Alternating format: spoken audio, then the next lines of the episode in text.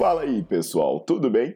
Bem-vindos ao Fitcast, Fitness com Cérebro. Eu sou Paulo Gentil, doutor em Ciências da Saúde, autor de best-sellers sobre emagrecimento, hipertrofia. Eu sou professor e pesquisador. Este canal foi feito especialmente para quem gosta de cuidar do corpo, mas não descuida da inteligência. Aqui a verdade é dita com evidências científicas, doa a quem doer. Não esqueçam de seguir o canal e divulgar. E também eu convido vocês para olhar os links na descrição do canal para ver as minhas aulas, meus livros e também me buscar nas redes sociais.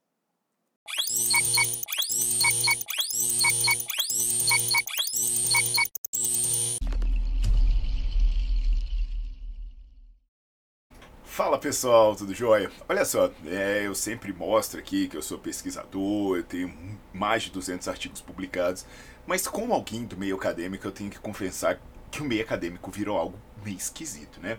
Porque antes é, a gente via os pesquisadores, os doutores, preocupados mais em dar aula, dar informação, enfim, é, mostrar suas opiniões cientificamente embasadas de preferência. Hoje parece que a galera pega o título para se beneficiar, independente se isso vai significar falar bobagem ou mesmo bajular criminosos. Aí você tem, né, aquela história da elevação pélvica. Cara, é, eu tenho um vídeo aqui mostrando o tanto que a elevação pélvica é ruim. Tem estudos sobre isso. É ruim como exercício e é ruim como ideia. Porque o cara que fica fazendo hype da elevação pélvica, né, porque ele vende produtos que se baseiam na elevação pélvica, meu, o cara é um criminoso. E no doutorado dele, ele fez estudo com duas pessoas uma pessoa fazendo agachamento e uma pessoa fazendo elevação pélvica. Confere esse vídeo, você vai entender o que eu estou falando. E aí o que me incomoda, né? Esse tanto de doutores, pessoas com doutorados, aparecendo para defender, defender esse cara e defender as bobagens que ele fala. Sem falar que tem um monte de doutor por aí defendendo bomba. Tem doutor por aí dizendo que o fisiculturismo é o pai da musculação. O cara nem conhece a história da musculação. Fisiculturismo está lá no, no, final da fila da história da musculação. E tem outras bobagens, né? Várias bobagens, algumas até que são um pouco menos danosas, como essa história de treinar descalço. E é sobre isso que eu vou falar hoje, sobre treinar descalço. Então, se você ainda não assistiu um vídeo que eu tenho aqui no meu canal do YouTube sobre treinar descalço, eu recomendo, é esse vídeo aqui que está aparecendo. E outra coisa interessante, tenho aulas no Nerdflix que eu abordo a questão do terrorismo biomecânico, da postura, e tem aulas em que eu falo sobre treinar descalço. O Nerdflix, se você não conhece, é o meu canal de aulas assinados, em que você paga R$ 24,90 por mês e você tem acesso ilimitado a centenas de aulas. É tipo um Netflix, só que é com conteúdo na área da saúde. E o legal é que você pode emitir certificado, pode fazer muita coisa bacana, né? Que pode complementar o seu currículo e até ajudar com as horas para você se formar, caso você ainda seja estudante. Então, meus queridos, hoje a gente vai conversar de maneira cientificamente embasada citando alguns estudos sobre essa questão de treinar descalço. E antes de eu passar a vinheta, eu sempre lembro a vocês que é muito importante vocês deixarem o seu like no vídeo, vocês colocarem para seguir o canal. E outra coisa legal é vocês ativarem as notificações, porque aí sempre que eu postar alguma coisa, marcar live, coisas do tipo, vocês serão avisados. Então vamos nessa, aprender um pouquinho juntos.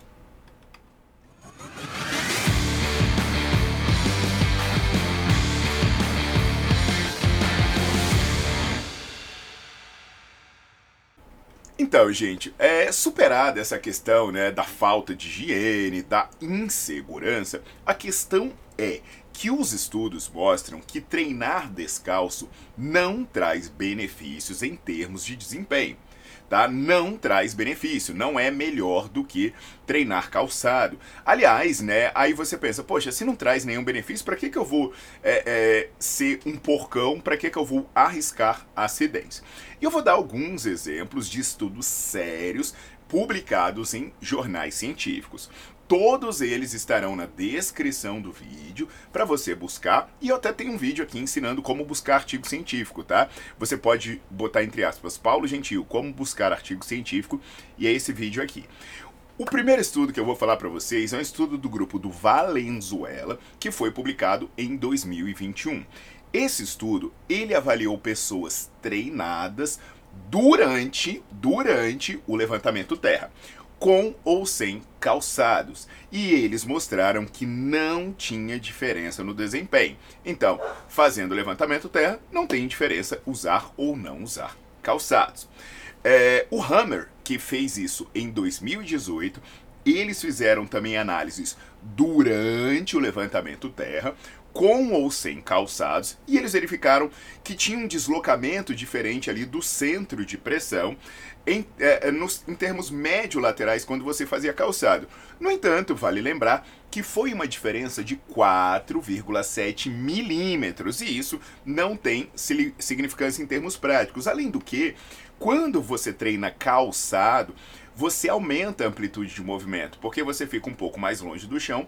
Então, para você bater a barra no chão, você vai ter que descer um pouquinho mais. E esse trabalho em maior amplitude, ele pode interferir nesse deslocamento médio lateral, mas por outro lado, ele também pode ser melhor para os seus resultados. Aí você pode não é o tema, né? Tá falando, ah, mas e o calçado de levantamento de peso? Eu tenho um, vídeo que eu falo sobre o calçado de levantamento de peso. Não é tão bom quanto você imagina, não. Depois que terminar de assistir esse, você confere. E aí, é, é, essa questão, né, da, de eu ficar falando durante o exercício, durante o exercício, durante o exercício. Porque o povo, é, é aqui do Brasil, né, resolveu fazer um estudo para falar que é, é, treinar descalço pode ser uma boa ideia. E, gente, olha só, sabe o que, que esse estudo fez? Ele colocou pessoas para fazer levantamento terra, com ou sem tênis. Beleza. É, e aí, ele avaliou durante o levantamento? Não. Isso é que é o, o negócio mais bizarro. Ele pegou esses participantes e avaliou esses participantes ficando 5 segundos em cima de uma plataforma de equilíbrio. Então não foi durante o levantamento terra, ele botou a pessoa nessa plataforma é, antes, assim que terminou o levantamento terra, com ou sem calçado, depois de 5, 10 e 30 minutos. Ou seja, a pessoa fazia o exercício, ele não era avaliado durante o exercício, e depois ela ficava em pé, paradinha em cima de uma plataforma. Dá uma olhada nessa foto. Era isso. Né? Ele queria saber é, é, se o pé dele tinha algum deslocamento diferente. Gente, eu não sei vocês. Mas se eu fizer três séries máximas de levantamento de terra, eu mal fico em pé, né? Eu vou ficar ofegante sentado. Ele conseguiu ficar em pé paradinho ali, então já, já não é mais um, um, treino do jeito que eu faria. Mas agora vem a parte impressionante. Sabe qual foi o resultado? Que a galera tá usando para defender treinar descalço. O centro de massa se deslocava 2 milímetros por segundo no, no sentido anteroposterior. Então, centro de massa do pé, se você tivesse feito levantamento terra com tênis. Olha só, amiguinhos, eu tô me esforçando muito, mas eu não sei por que diabos eu queria me preocupar se eu ficar parado. Parado 5 segundos em cima de uma plataforma, o meu, o meu centro de massa do pé vai se deslocar 2 milímetros. Sinceramente, isso é algo que eu desconheço qualquer relevância prática clínica. E aí, gente, eu ainda queria entender por que diabos eu iria me arriscar treinando descalço, né? Me arriscando a me machucar e ainda sendo anti-higiênico. Poxa, aí vem a galera falando: não, mas isso é para fortalecer o arco plantar. Ah, pelo amor de Deus, né, pessoal? Olha, eu vou falar. Será que você é um desses caras que pagou esses cursos aí de trilhos anatômicos, posturas e não sei das quantas? Meu irmão, eu, eu vi esses caras dizendo que você tem que treinar descalço para agarrar o chão. Caraca, agarrar o chão, velho. Porra, já ouvi falar em beliscar azulejo, né? Morder fronha, sei lá. Tudo no sentido figurado. Agora, agarrar o chão com o pé.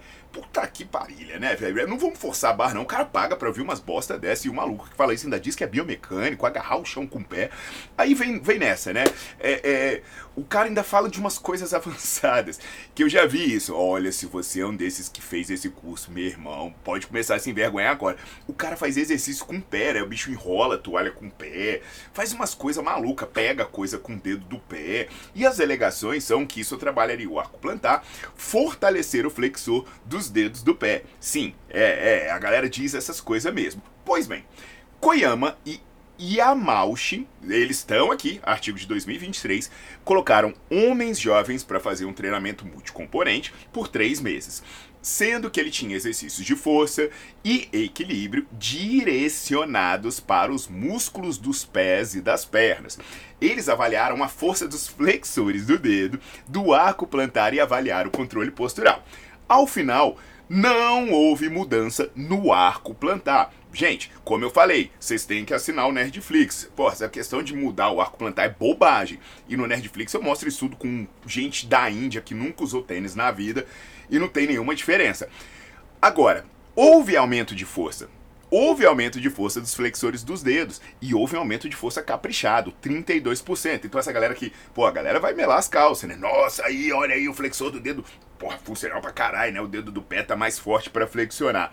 E aí você vai se questionar, viu? Isso vai melhorar o equilíbrio, vai melhorar a postura. Sabe qual é a resposta que eu dou com relação a isso? Sabe o que, que o estudo verificou quando as pessoas aumentavam a força do dedo dos pés? Isso melhorava o equilíbrio? Não! Não! Não! Velho, as análises revelaram que as alterações na força do pé do, do, flexor do pé não tinham associação com controle postural. E eu lembro que esses mesmos autores aí, eles já tinham feito um estudo transversal e não verificaram associação entre controle postural, arco plantar e força dos pés. Então, quem estiver alegando por aí que você precisa é, é, é, segurar, o, apertar o chão com os dedos do pé, que você precisa fortalecer arco plantar para melhorar sua postura, bicho, essa pessoa não estudou o tema, não sabe o que está falando. Então, essa pedolatria que eu tô vendo aí, né, não vai ajudar a melhorar o pé e a postura.